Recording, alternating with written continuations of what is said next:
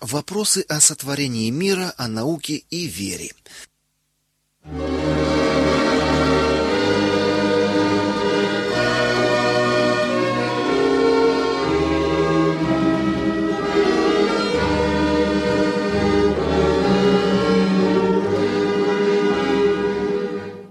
Вопрос первый. Существует ли переход от неживой материи к живым организмам? Существовавший ранее резкий разрыв между неорганической и органической химией имел веское основание. В природе, не подверженной внешнему влиянию, органические соединения возникают лишь в результате жизнедеятельности организмов. С отмиранием организма начинается обратный процесс. Органические вещества распадаются на свои составные элементы. Когда в 1828 году химик Веллер превратил однозначно неорганический цианат аммония в органическое соединение мочевину, это принципиальное различие отпало. Путем планомерной и целенаправленной работы поколений ученых сегодня можно синтезировать многочисленные органические соединения. Обязательным при этом является знание химии и технологии, короче, использование разума. Если мы рассматриваем живой мир, то устанавливаем, что на физико-химическом уровне в растениях, животных и человеке не происходит процессов, противоречащих физическим и химическим процессам вне живых организмов. Всем известные законы неживой природы сохраняют свою силу и здесь. Таким образом, между живой и неживой материей на уровне физики и химии нет существенной разницы. Неодарвинистские попытки объяснения происхождения первых живых существ из первичного бульона выходят далеко за пределы этой истины и утверждают, что существует сравнительно гладкий и беспроблемный переход от неживой материи к живым организмам. Живой организм, однако, нельзя путать с материей в живых существах. Организм как единое целое нельзя достаточно полно понять, если его рассматривать только с точки зрения объяснения отдельных происходящих в нем физико-химических процессов. Другой существенной составной частью организма является информация, та духовная величина, которую материя не может производить сама. Именно благодаря ей каждое живое существо стремится к определенной форме и способно размножаться. В неживой природе не существует принципа размножения, воспроизведения на основе заложенной информации. Таким образом, информация становится важнейшим критерием четкого отличия живого организма от неживой материи. Возникновение индивидуального образа, в отличие от кристаллообразования, не имеет ничего общего с физико-химическими структурными закономерностями. Когда речь идет о феномене жизнь, то имеется в виду качество, находящееся за пределами физики и химии. Эволюционные эксперименты, которые как раз должны были доказать возникновение жизни как физико-химического феномена, подтверждают наше утверждение. Информация никогда не может возникнуть в ходе физико-химического эксперимента. В часто цитируемых экспериментах Миллера синтезировались некоторые аминокислоты, являющиеся основой протеина. Однако при этом никогда не возникала информация. Поэтому эти опыты нельзя отнести к так называемым эволюционным экспериментам. Сделанный Айгеном набросок гиперцикла является чисто умозрительным экспериментом без какого-либо экспериментального подтверждения. С помощью так называемых эволюционных машин Айген хочет перенести эволюцию в область экспериментального. В своем интервью он сказал: в одной из наших машин мы заставили эволюционировать вирусы бактерий. Этот проект был успешным. Всего за три дня нам удалось выделить мутант с определенным уровнем сопротивляемости. Пример этот показывает, что эволюционный процесс можно повторить в лаборатории. Такие высказывания производят впечатление, будто здесь удался эволюционный эксперимент. В действительности же исходным материалом был уже имевшийся живой организм. И тут не возникла новая информация, а уже с имеющейся производятся опыты, не позволяющие сделать какие-либо выводы о происхождении информации. Следует напомнить очень важный факт. Ни в одной лаборатории мира еще не удалось произвести живые организмы из неживых органических соединений. Это тем более примечательно, поскольку биотехнология разработала многочисленные способы манипуляции на живых организмах.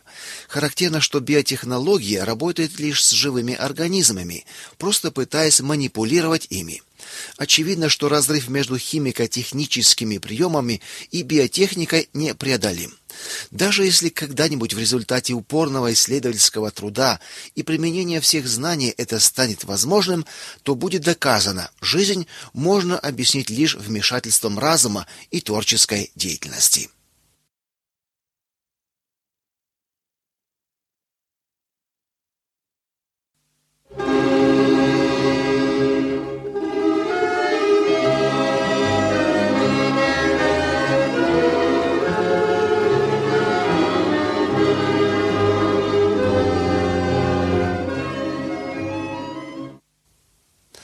Вопрос второй. Каков возраст Земли и Вселенной?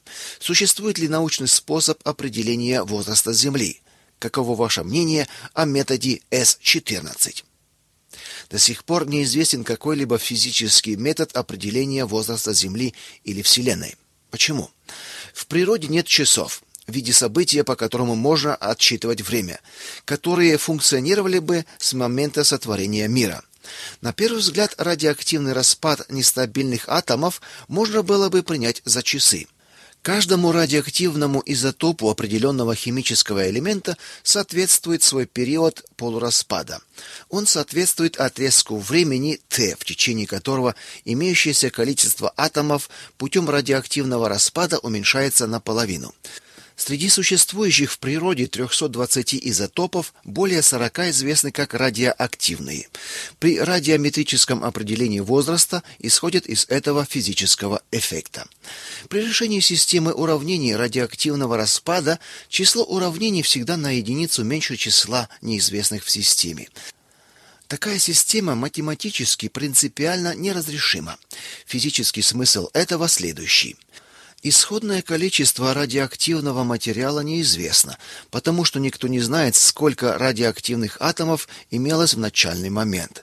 Наряду с этим существует и так называемый изохронный метод, который пытается обойтись без знания исходной массы за счет использования только конгенетических проб. Неопределенность здесь в том, что не существует априорных критериев принадлежности пробы к конгенетическому типу.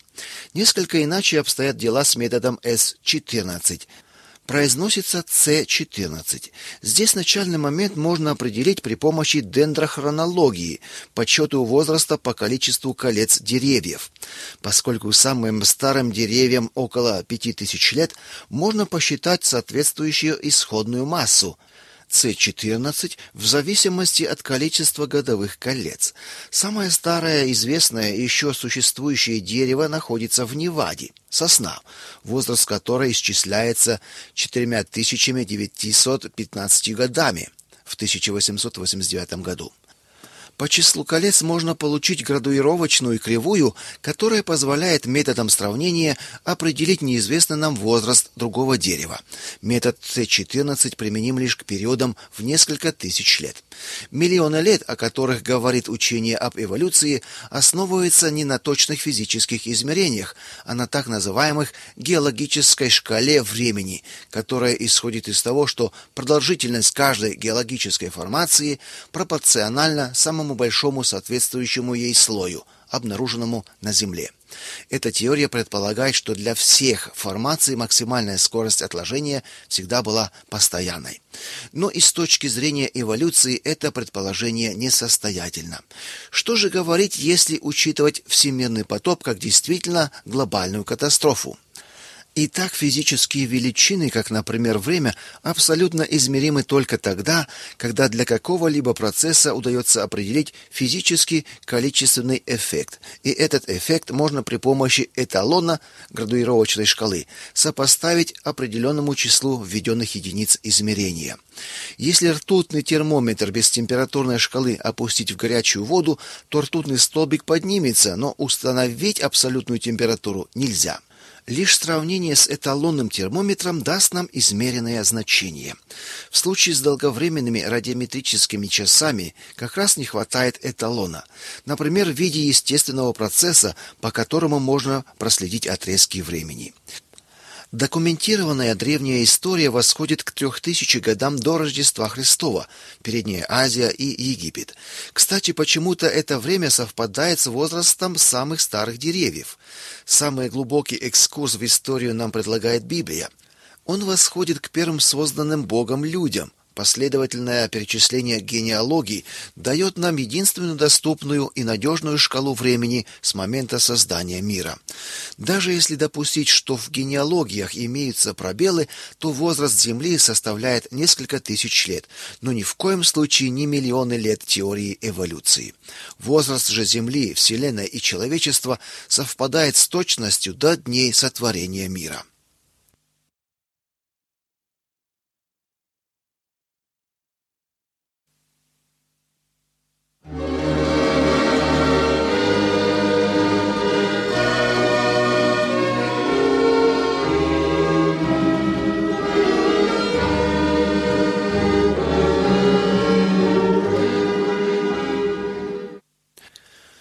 Вопрос третий. Чем объяснить тот факт, что при столь малом возрасте Вселенной свет небесных тел, отдаленных от нас на миллионы световых лет, уже достиг Земли? Может быть, возраст Земли скорее соответствует времени, за которое эти лучи света достигли Земли? Содержащиеся в этом вопросе предположения являются естественным следствием нынешней ситуации. При огромной скорости в 300 тысяч километров в секунду точная величина была установлена в 1983 году на 17-й Генеральной конференции мер и весов, она приравнена 299 миллионов 792 тысячи 458 метров в секунду. Свет все-таки обладает конечной скоростью распространения. Каждая звезда, которую мы сейчас видим, информирует нас не о своем существовании в настоящий момент, а о прошлом, свидетельством которого являются доходящие до нас лучи света. Из этого делается недопустимый вывод. Поскольку есть звезды, удаленные на многие миллиарды световых лет, их возраст должен выражаться в этих же миллиардах. Логику такого подхода объясняет два следующих очень важных положения. Первый. Расстояние вместо времени – Световой год, как и метр, служит для измерения не времени, а расстояния. Один световой год соответствует расстоянию в 9,46 триллионов километров. Этот отрезок свет проходит за один год. Можно вычислить и время, за которое свет проходит расстояние в один метр – оно равняется 1 к 299 миллионов 792 тысячи 458 секунды. Прежнее определение эталона метра по длине волн, впрочем, было заменено эталоном скорости света. Если два объекта А и Б удалены друг от друга на расстоянии А, то по одному лишь расстоянию нельзя судить о других свойствах объектов, например, о возрасте. И второе. Творческое мышление – Привычное соотношение расстояния и времени является результатом эволюционного мышления, при котором как прошлому, так и будущему приписывается неограниченная мера времени. С точки зрения Библии, ось времени имеет вполне определенное начало, о котором говорится в первом стихе Библии, и которое находится в прошлом, отдаленном от нас не на миллионы, а на тысячи лет. Поэтому продление оси времени за пределы этого начала является недопустимым с точки зрения физики. Если кто-нибудь проигнорирует этот факт, он окажется в положении того, кто относит начало своего собственного существования за пределы момента зачатия.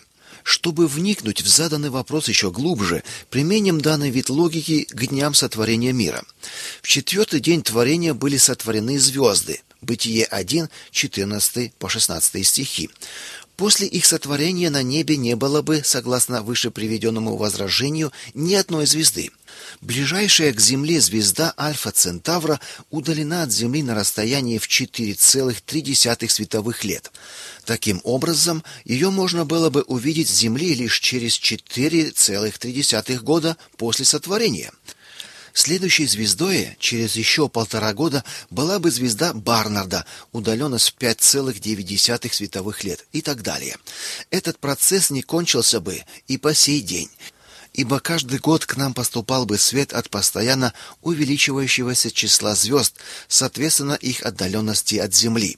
Это, однако, противоречит астрономическим наблюдениям. Если следовать этой логике, то Адаму пришлось бы 4,3 года созерцать ночное беззвездное небо, и только еще через полтора года он увидел бы вторую звезду. Авраам, который жил около 2000 года после сотворения, согласно этой теории, не увидел бы самых ярких звезд Млечного пути, не говоря уже о звездах других галактик, ибо Млечный путь имеет протяженность в 130 тысяч световых лет.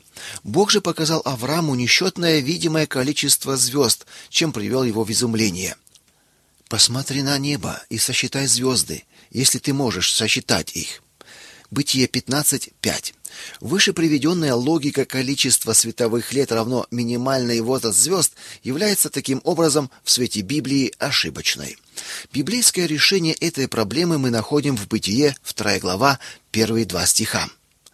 Так совершены, завершены небо и земля, и все воинство их, все звезды. И совершил Бог к седьмому дню дела свои, которые он делал. Об этом свидетельствует и Новый Завет. Дела его были совершены еще в начале мира. Евреям 4:3. По истечении недели сотворения все было совершено.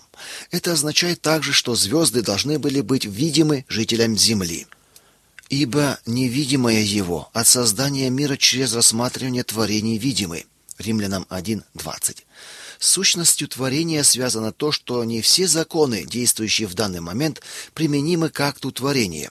Совершены означает готовы во всех отношениях. Сияние света звезд было сотворено таким же образом, как и сами звезды. То есть свет самых отдаленных звезд сразу же поступил на землю. Напомню, наши естественно-научные усилия, мышление и исследования могут охватить лишь период после дней творения мира – к пониманию того, что произошло в течение дней творения, мы придем только изучая божественное откровение, данное в Библии.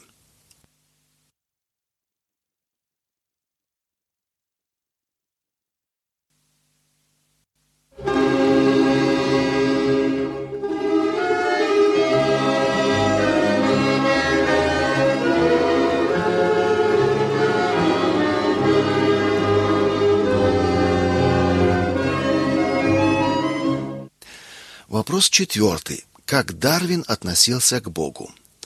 Прервав уже начатые занятия медициной, Дарвин, по совету отца, занялся теологией. 1828-1831 года, хотя его интересовали и другие вопросы. В своей книге «Происхождение видов путем естественного отбора» он писал «Есть что-то величественное в том, что Творец вдохнул начало всякой жизни, окружающей нас, лишь в несколько, а то и вовсе в единственный экземпляр, и в том, что пока наша Земля совершает свое движение, согласно закону гравитации, из этого скромного начинания возникло и возникает бесчисленное количество количество красивейших и удивительнейших форм. В этом высказывании Дарвин исходит из диического понимания божества, при котором Бог, хотя и признается автором космического и биологического развития Вселенной, но его отношение к человеку, равно как и свидетельство Библии о творении, игнорируется. Высказыванием, что человек носит неизгладимый отпечаток своего животного происхождения, Дарвин явно показывает свое извращенное отношение к Библии. Эволюционную идею, которой он проложил путь, он сам рассматривал как альтернативу библейскому откровению, в чем он признается автобиографией. В это время я постепенно пришел к выводу, что Ветхий Завет, ввиду его явного искаженного описания всемирной истории, не более правдоподобен, чем современные книги индусов или вероисповедания язычников. Постепенно я отошел от христианства как божественного откровения. Эти взгляды еще более укрепились в последующие десятилетия. Постепенно в меня прокралось неверие, а затем оно полностью утвердилось. Это происходило настолько медленно, что не причиняло мне переживаний, и с тех пор я не сомневался, что мое решение было верным. В самом деле, я с трудом понимаю, как можно допустить, чтобы христианство было истиной. Если Дарвин при всем своем отрицании библейского откровения еще исходил из деизма, то есть рассматривал Бога как безличное существо, то Эрнст Геккель сделал шаг к полному атеизму, когда он провозгласил, что организмы возникли чисто физико-химическим путем. В этом же ряду стоят современные неодарвинисты Айген, Брэш, Кюперс – которые своими редукционистскими теориями о самоорганизации материи совращают многих к атеистическому, а тем самым и антибиблейскому мировоззрению.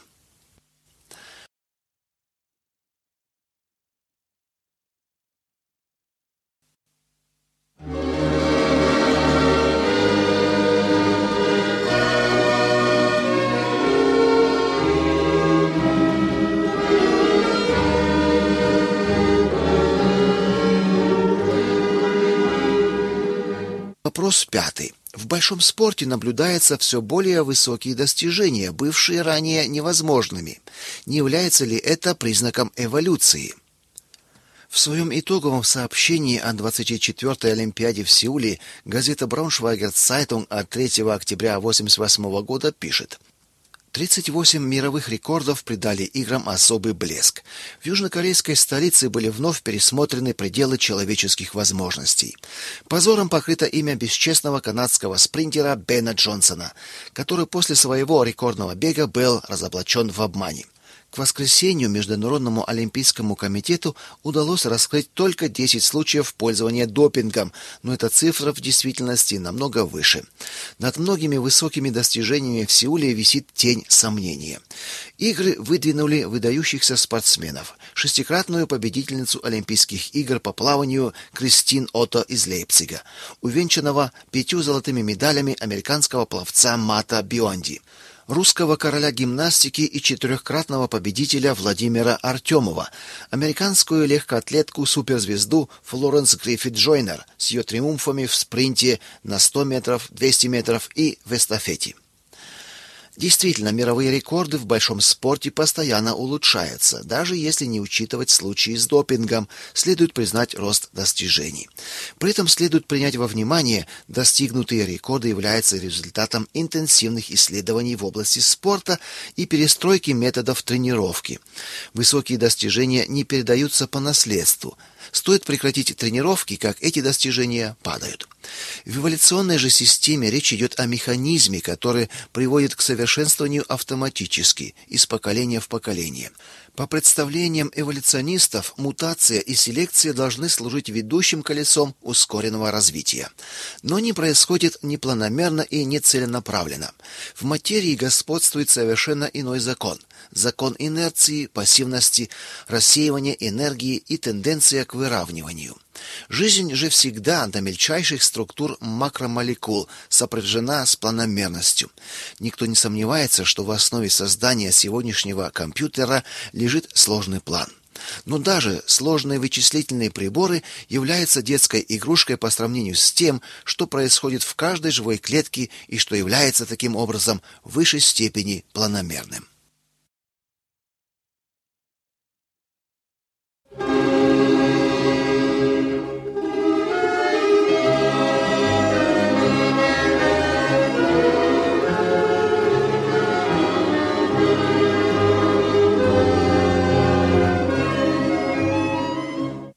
Вопрос шестой. Следует ли воспринимать Библию всерьез? Ведь она пользуется древними представлениями о мире, которые уже давно устарели. Библия ни в коем мере не пользуется картинами мира прошлых времен – Наоборот, критика, в том числе либеральная теология, вносит в интерпретацию библейских текстов представление Древнего Востока. Лепле приписывает Библии именно такое представление о мире, когда он рассматривает ее происхождение как акт человеческой воли. Цитата. Земля в представлении людей была круглым плоским диском.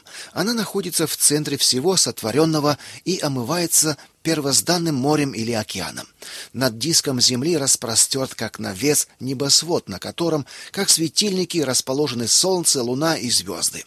Над небосводом находятся верхние воды, которые могут изливаться на Землю в виде дождя сквозь окна или шлюзы. Конец цитаты. Всего лишь несколькими стихами из Библии можно опровергнуть такие представления и показать, как действительно выглядели библейские утверждения еще до того, как принятая в науке форма Земли стала общепризнанной. В книге Иова, 26 глава, 7 стих, мы читаем. «Он распростер север над пустотою, повесил землю ни на чем». Земля не плывет по первозданному океану, не стоит она и на крепком основании, а свободно парит в окружающем ее вакууме. И о форме Земли Библия высказывается прямо или косвенно. Он есть тот, который восседает над кругом Земли. Еврейское «хук» — круг или шар. О сферической форме земли ясно говорится в текстах о пришествии Иисуса. Когда Господь снова грядет, Матфея 24, 27, и явится сразу всем людям, Откровение 1.7, то во время его пришествия для людей на одной половине земного шара будет день, а для живущих на противоположной стороне – ночь. Как раз об этом говорится в Евангелии от Луки, 17 глава, 34 и 36 стихи. В ту ночь будут двое на одной постели. Один возьмется, а другой оставится.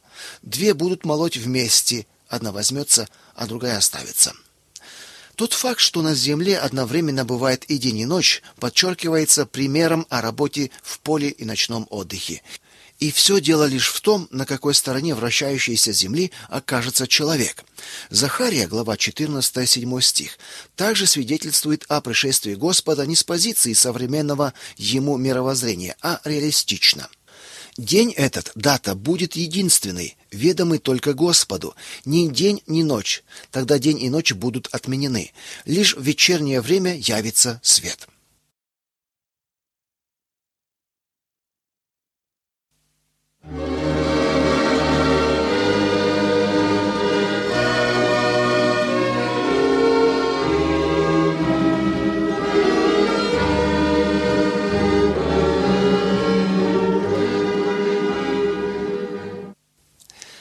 Вопрос седьмой. Что мы можем сказать о структуре нашей Вселенной? Опираясь исключительно на идею космической эволюции, наука построила множество гипотез и моделей структуры Вселенной. К пророкам новой космологии по определению Хейкмана относятся, например, Фридман, Эйнштейн, Мильне, Йордан, Хойл, Гамов, Пензиас и Вильсон. Все усилия науки определить пространственную структуру Вселенной, например, открытая или замкнутая, конечная или бесконечная, трех- или четырехмерная – положительно или отрицательно искривленная, по сегодняшний день окончились неудачей.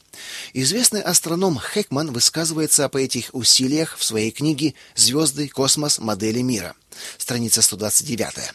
Следующим образом – Творческие способности человеческого духа велики. Создание всеобщих картин мира поэтому происходит довольно успешно. И один критик недавно пытался утверждать, что число космологических теорий обратно пропорционально числу известных фактов.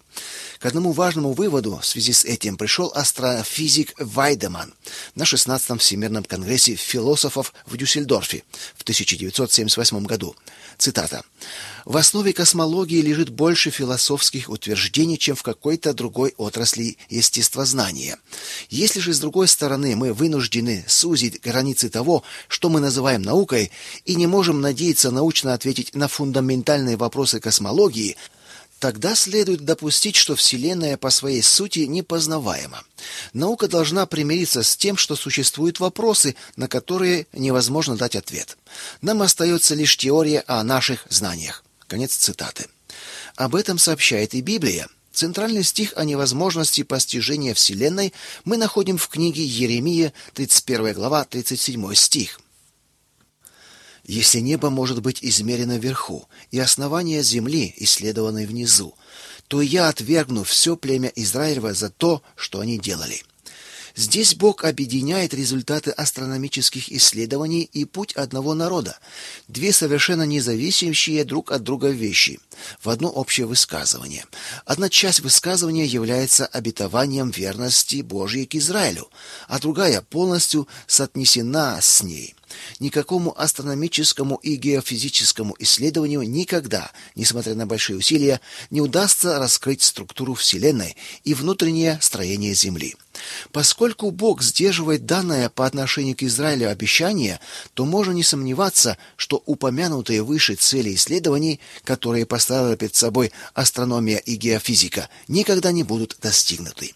Поэтому цель, поставленная британским астрофизиком Хокингом, остается утопией. Я поставил перед собой цель полностью понять Вселенную, выяснить, почему она такая, какая она есть, и почему она вообще существует. Ответ на этот вопрос, пишет он, был бы окончательным триумфом человеческого разума.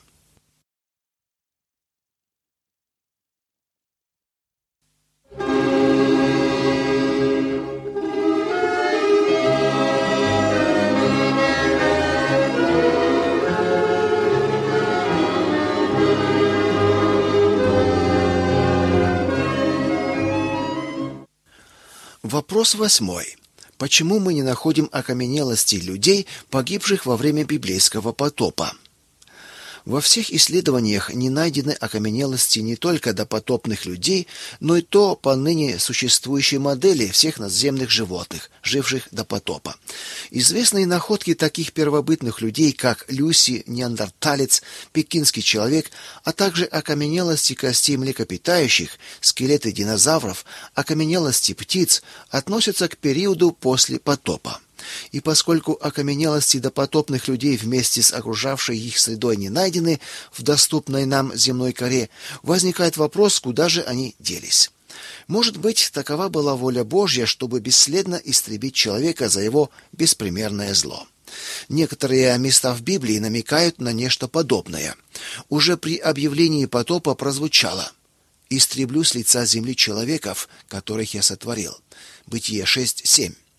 Дальнейшие высказывания мы находим в книге Иезекииля, 31 глава, где хотя и говорится о царях Египта и Ассирии, однако явно указывается на потоп чтобы не прилеплялись к ним из-за высоты их дерева, пьющие воду, ибо все они будут преданы смерти в преисподнюю страну вместе с сынами человеческими, отошедшими в могилу. Иезекииля 31.14.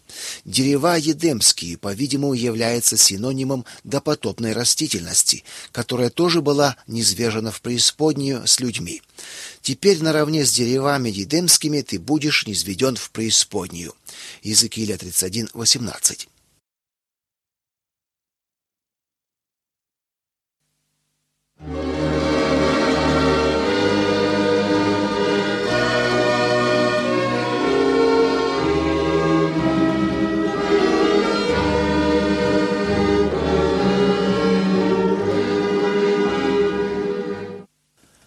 Вопрос девятый. Как долго длился день при сотворении мира? По этому вопросу часто велись горячие дискуссии, и существует много теорий, противоречащих одна другой. Мы придем к ответу скорее, если вначале выясним необходимые для него источники информации. Ни одна из наук не располагает по этому поводу никакими данными, наблюдений или фактами, которые стоило бы излагать. Единственное высказывание по этому поводу дает нам Бог в Библии, а именно в сообщении о сотворении мира и заповедях Синая. Описание сотворения дано в строгой хронологии, при этом отдельные акты творения были выполнены за шесть следующих друг за другом дней. И здесь Библия оказывается исключительно точной книгой когда при использовании физической единицы она называет и соответствующие методы ее измерения. Бытие 1.14. Этим самым конкретно определена и вполне удовлетворяет научным требованиям длительность дня – это геоастрономический отрезок времени, за который Земля совершает одно вращение вокруг своей оси, то есть 24 часа. В десяти синайских заповедях Бог обосновывает шесть трудовых дней и день отдыха со ссылкой на неделю сотворения. Шесть дней работай и делай всякие дела твои, а день седьмый — суббота Господу Богу твоему. Не делай в он никакого дела, ибо в шесть дней создал Господь небо и землю, море и все, что в них, а в день седьмый почил. Исход 20 глава с 9 по 11 стихи. Исходя из эволюционного учения, обычно пытается изобразить дни сотворения в виде длительных периодов времени. При этом стих из Псалма 89, 5 стих, «Ибо пред очами твоими тысяча лет, как день вчерашний, когда он прошел, произвольно подставляется в бытие один, как в некую математическую формулу. В Псалме 89, как и в 2 Петра 3.8, говорится о Боге как о вечном. Эта библейская математика, хотя и приводит к желанному эволюционистами растяжению времени в масштабе 1 к 365 тысячам, тем не менее, его следует отбросить как противоречащее Библии. Если применить подобный расчет к Матфея 27.63, тогда получилось бы – после трех тысяч лет воскреснул. Иисус же воскрес, как сказал, на третий день. Критиками часто приводилось возражение, что вера в то, что Бог создал мир за шесть дней, не играет решающей роли в спасении. Тут я хотел бы задать вопрос. Веришь ли ты, что Иисус воскрес на третий день? В большинстве случаев на этот вопрос мне отвечают утвердительно. Я иду дальше. Для моего искупления тоже не является решающим, воскрес ли Господь на третий день или нет. Но почему же мы так различно относимся к одной и той же Библии? Одному мы верим, а другому нет.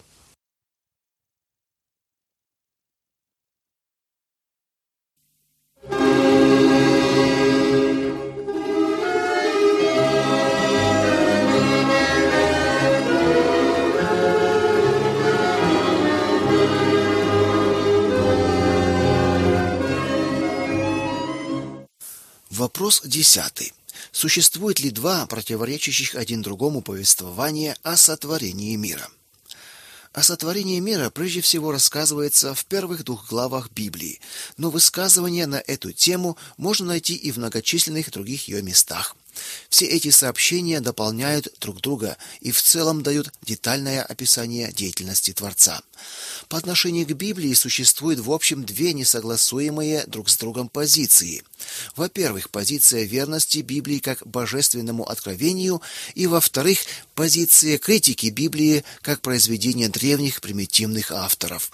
Выбор позиции происходит еще до оценки Нового Завета и интерпретации воскресения Иисуса и его чудес. Выбор позиции в понимании Писания производит в самом начале Библии. Первое библейское понимание, описание сотворения в Бытие 1 и 2, как и в других местах Библии, которые, согласно 2 Тимофея 3,16, богодухновенны, не выдуманы людьми, а сам Бог является первоисточником этой информации. Ни один человек не был свидетелем Божьего акта сотворения, поэтому только он может через свое откровение сообщить нам, каким образом, как долго, в каком порядке и по каким принципам он действовал. Резкой противоположностью этому является следующий взгляд. Второе. Библия критическое понимание. Согласно ему, описание сотворения мира в бытие с первой главы по вторую главу четвертого стиха первой половины и вторая глава четвертый стих вторая половина по вторую главу двадцать пятый стих следует разделить и приписать различным авторам Элохисту новый источник, и Яхвисту, более старый источник, который каждый по-своему излагает происхождение мира и жизни. По окончании Вавилонского плена отдельные разрозненные части повествования были объединены воедино – Большое значение придается тому, чтобы найти противоречия и доводы в пользу разновременности возникновения обоих описаний и таким образом поддержать эту гипотезу двух источников. В качестве двух основных аргументов приводятся следующие. А. Сообщение отличается одно от другого различными именами Бога – Элохим и Яхве. Б. Тексты противоречивы в описании порядка сотворения. Растения, животные, человек в первом описании и человек, растение, животные во втором. Против этих двух оснований гипотезы библейской критики можно привести следующие веские возражения. Относительно А. Бог открывается в Библии как Отец, Сын и Святой Дух более чем под 700 различными именами для того, чтобы сообщить нам о своих различных чертах характера. Приписывать разнообразные имена Бога разным авторам, вследствие вышеуказанного их должно быть по меньшей мере 700, является заведомой ложью, противоречащей общему свидетельству Библии. Относительно Б. С бытия второй главы четвертого стиха начинается не второе описание сотворения, взятое из другого источника, а детально описывается сотворение человека. Здесь мы имеем повествование, параллельное бытие первой главы по второй третьего стиха, целью которого является ответ на сложный вопрос как, где, в каком порядке и в каком отношении друг к другу и к Творцу сотворил Бог первых людей. В других библейских повествованиях тоже можно обнаружить, что о событиях в начале говорится обзорно, в хронологическом порядке, а затем повторно, с тем, чтобы привести некоторые важные детали. В стихе восьмом ясно сказано, что Бог насадил рай. Очевидно, что растения уже были сотворены. После насаждения, посадки, произрастил Господь Бог из земли всякое дерево. Стих 9. Это тоже не следует путать с сотворением деревьев. Слова «насадил» и «произрастил» в противоположность словам, использованным в Бытие 1, не являются глаголами творения, ибо они описывают деятельность, исходящую из имеющегося уже в наличии. Далее, важно интерпретировать стих 19. Если его рассматривать изолированно и сделать из этого соответствующий вывод, то можно было бы подумать, что животные были сотворены после человека. Если же задуматься над тем, что Бытие, 2 глава 7 стиха по 25 стихи, имеет ярко выраженную антропоцентрическую направленность, тогда становится ясным, что и здесь, в стихе 19, речь идет уже не о моменте сотворения животных, а о проверке духовно-речевых способностей только что созданного человека, чтобы увидеть, как он назовет животных. Придаточным предложением только уточняется то, что приведенные животные, особенно отмеченные Отмечены здесь полевые животные, сотворены тоже в шестой день, как и человек, тоже созданы Творцом.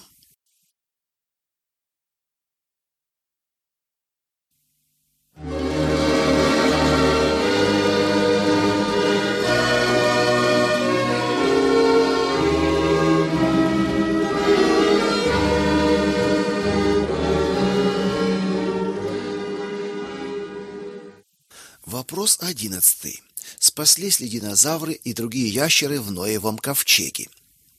В сороковой главе книги Иова не только упоминаются ящеры, но и описывается их телосложение. Стихи с 10 по 13 и 18. Вот бегемот, которого я создал, как и тебя. Он ест траву, как вол. Вот его сила в чреслах его и крепость его в мускулах чрева его. Поворачивает хвостом своим, как кедром. Жилы же на бедрах его переплетены. Ноги у него, как медные трубы, кости у него, как железные прутья. Вот он пьет из реки и не торопится. Остается спокоен, хотя бы Иордан устремился к рту его. Какое же животное подразумевается под еврейским именем бегемот? Мощный хвост можно было бы отнести к крокодилу, но он, как плотоядное, не соответствует выше приведенному тексту. Другим крупным животным, большей частью живущим в воде и к тому же питающимся травой, является гипопотам но и оно не подходит в виде возможного варианта, так как у него маленький кисточкообразный хвост. Остаются лишь те огромные животные из семейства динозавров, которым в точности подходит выше приведенное описание. Книга Иова относится к древнейшим книгам Библии, но точное время ее написания неизвестно. Поскольку после потопа поверхность земли изменилась и возникли совершенно новые горы, реки, моря и океаны, упоминание реки Иордан в Иова 40:23 является однозначным указанием на время после потопа, в которое жили ящеры. Таким образом, эти животные спаслись в Ноемом ковчеге. Взрослым экземплярам потребовалось бы в огромном ковчеге значительное место, поэтому можно допустить, что Ной выбрал молодых животных, а скорее всего просто взял их яйца. После потопа эти животные оказались вне тех экологических и климатических условий, для которых они когда-то были созданы. Поэтому в последующее время они вымерли. Это объяснение кончины ящеров более убедительно, чем гипотезы, придуманные сегодня во имя отрицания свидетельства Библии.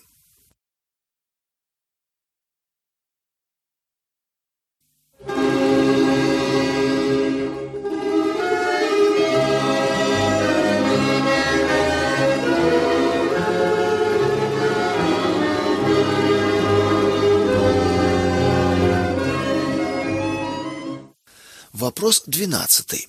Какая научная аргументация, по вашему мнению, более всего говорит в пользу сотворения мира и против теории эволюционного развития? Жизнь предстает перед нами в чрезвычайном многообразии, так что даже простейшая одноклеточная, при всей ее примитивности, все же сложнее и целенаправленнее, чем любые творения человеческого разума. Жизнь и ее происхождение можно объяснить двумя крайне противоположными способами – эволюцией или творением. Эволюционное учение дает следующее определение жизни. Жизнь – это чисто материальное явление, которое можно объяснить физико-химическим путем и которое отличается от неживой природы только своей сложностью. Против теории эволюции были выдвинуты многочисленные возражения ученых разных наук, например, информатики, биологии, астрономии, палеонтологии, геологии, медицины. В противостоянии творение эволюция останутся все-таки неразрешимые противоречия, причины которых лежат в различных исходных позициях обеих моделей. Из этой ситуации можно было бы найти выход, если бы существовала система, построенная на научных, исходящих из опыта постулатах. Эти положения должны быть сформулированы так, чтобы была возможность экспериментальной проверки. Один единственный подтвержденный отрицательный эксперимент опровергнет эту систему постулатов. Если это не произойдет, они приобретут значение законов естествознания и таким образом могут быть применены при оценке незнакомых еще явлений. В этом смысле подтвержденный на практике закон сохранения энергии применим независимо от мировоззрения. Таким образом, никем не предпринятый ранее полет на Луну стал возможен только потому, что во всех необходимых предварительных расчетах можно было исходить из действующего закона сохранения энергии. Подобным свойством обладают опытные законы информатики, так что мы здесь имеем наконец возможность аргументировать на естественно-научном уровне. Хотя материя и энергия являются необходимыми основными элементами всего живого, они еще не указывают на кардинальное отличие живого от неживого. Главным отличительным признаком всего живого является имеющаяся в организмах информация для всех процессов жизнедеятельности, реализация всех жизненных функций, генетической информации для размножения – Процессы переноса информации играют основополагающую роль для всего живого. Когда, например, насекомые переносят пыльцу с цветков растения, это прежде всего является процессом переноса информации, генетической в данном случае. Участвовавшая в этом материя играет второстепенную роль. Жизнь при этом еще ни в коем случае не описана полностью, однако этим определен крайне важный фактор. Самой сложной системой переработки информации является, вне всяких сомнений, человек. Если сложить вместе все информационные процессы, происходящие в человеке, то есть сознательные, речь, информационное управление преднамеренными моторными движениями и подсознательные, информации для управления функциями органов гормонной системы, то получим, что в день перерабатывается до 10 24 степени бит информации. Этот астрономически высокий показатель количества информации превышает общее знание человечества в 10 18 степени бит, накопленное в библиотеках мира в 1 миллион раз. Если рассматривать вопрос происхождения жизни с точки зрения теории информации, то как в любой системе, передающей или перерабатывающей информацию, надо учитывать следующие опытные законы. Первое. Информация не существует без кода. Второе. Без добровольного соглашения не существует кода. Третье. Информация не существует без передатчика. Четвертое. В начале цепи информации должен находиться разумный инициатор. Пятое. Без первоначального разумного источника не может быть информации, то есть информация является в сущности духовной, а не материальной величиной. Шестое. Без воли не бывает информации. Седьмое. Информации не существует без пяти иерархических уровней: статистики, аспекты частоты знаков и переноса сигналов, синтаксиса, аспекты кода и правил образования предложений, семантики, аспекты значения, прагматики, аспекты действия, апобетики, аспекты результата и цели. Восьмое. Информация не возникает случайным образом. В отличие от эволюционного учения, жизнь таким образом следует более точно определить так – Жизнь равно материальная часть, физические и химические аспекты, плюс нематериальная часть, информация из духовного источника. Все на сегодняшний день предложенные концепции самопроизвольного происхождения информации в материи, например, гиперцикл Айгена, молекулярно-дарвинистская теория Кюперса, потерпели провал из-за несоответствия опыту. Отсюда непонятно, почему Айген верит, что ему когда-нибудь удастся обосновать происхождение информации чисто материальным путем. Мы должны обнаружить алгоритм, предписывающий на основании естественных законов образование информации. Его цитата. Его предположение, что информация возникает из неинформации, противоречит всем опытным положениям и тем самым является нереальным. Восемь вышеизложенных информационных законов многократно оправдали себя на практике и не были экспериментально опровергнуты ни в одной из лабораторий мира. Стоит задать вопрос, не возникла ли жизнь в результате целенаправленного творческого процесса. Об этом говорит Библия. Необходимый по правилам информатики духовный источник любой информации, а тем самым и биологической, упоминается в Библии уже на первой странице – Вначале сотворил Бог. Бытие 1.1. Эволюционное учение в противоположность этому утверждает, что информация в живых существах не нуждается в источнике. Это утверждение опровергается ежедневным подтверждением выше приведенных законов. Поэтому информатика сегодня дает нам самые убедительные аргументы о происхождении жизни путем сотворения.